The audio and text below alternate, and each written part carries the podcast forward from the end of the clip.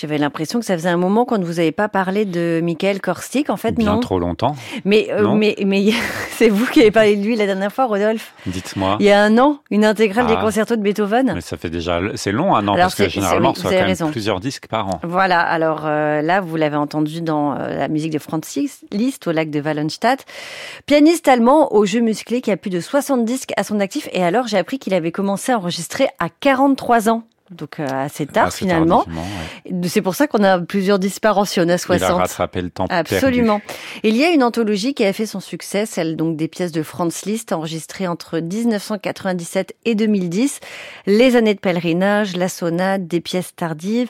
Alors là, c'est ce qu'on retrouve dans euh, ce coffret. Il manque les harmonies euh, poétiques et religieuses qu'il a enregistrées par la suite. Reste tout de même un programme assez copieux, trois disques qui nous permettent à nouveau de nous pencher sur l'art de ce pianiste virtuose. hein. C'est vrai que c'est le mot qui nous vient tout de suite à l'esprit, rien ne l'effraie. Et sa manière finalement assez singulière d'aborder la musique va bien à l'œuvre de Franz Liszt avec un piano orchestral et très vivant. Une belle anthologie donc à redécouvrir. C'est notre disque du jour à réécouter, à podcaster sur francemusique.fr.